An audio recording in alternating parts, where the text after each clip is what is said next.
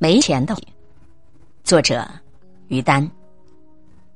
我十二三岁后，父亲去合肥工作，放暑假，我和母亲去看望父亲。我们住的宿舍外面有一个四四方方的水泥阳台，上面没有任何装饰，中间放着一张小方桌，四周摆着几把大藤椅。我父亲跟他的朋友穿着老头衫，摇着大蒲扇。靠在藤椅间里，看起来寻常极了，但他们毕竟是文人，自有属于他们的雅致。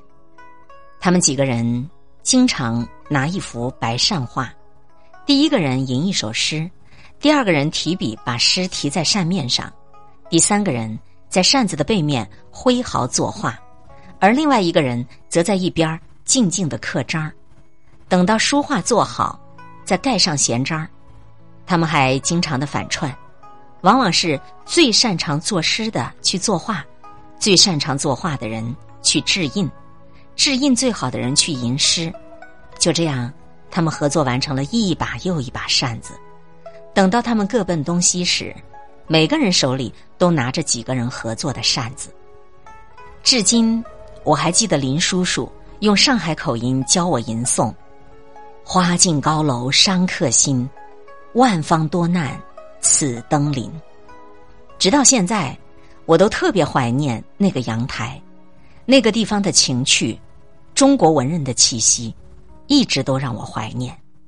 如今，那些叔叔和我的父亲均已作古。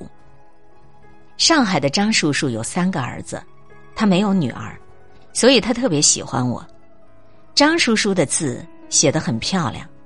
他写了一首五律诗送给我父亲，结尾两句是：“献君真敌国，家富一千金。”如今一晃三十多年过去了，一路走来，我其实是在很多人的关爱、嘱托、提携、入染之下长大的。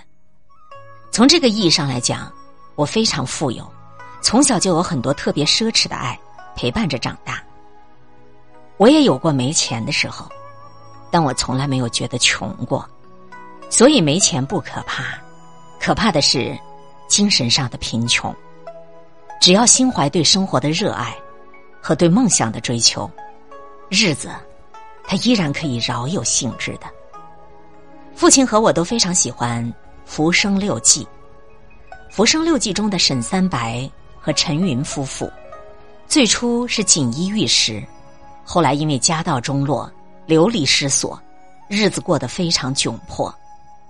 过好日子的时候，他们有赌书泼茶的乐趣，也有游山玩水的好时光；过穷日子的时候，他们依然有那份闲情逸致。没有了雕梁画栋，芸娘就自己编席子，在席子上面画出雕梁画栋。为了养家。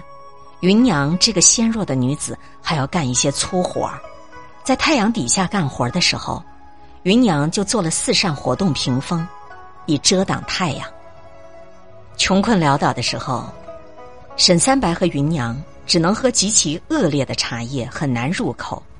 芸娘每天把劣质茶叶用纱布包好，在太阳落山之后，找到将开未开的莲花把纱布包放进去，用线。把花瓣扎紧，第二天早晨日出之前，芸娘解开线，把纱布包拿出来。太阳落山之后，再把纱布包放进去，如此往复三天，在月光的浸染下，在露水的滋润下，茶叶的口味儿变得清新，带着莲花淡淡的甜香。这样的事情需要成本吗？需要的只是用心而已。对生活和家人的爱，让芸娘能够在恶劣的条件下创造出典雅的美。这种态度，这种精致，是一种没钱的欢喜。当一个人把所有的情趣都带在身上的时候，贫困也不能剥夺他的快乐。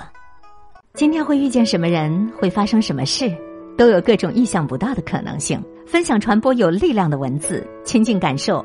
真善美的观点和态度。空中和你相互勉励，保持微笑、淡定、从容的好心态。祝福有缘分在这里遇见的你，身体好，心情好。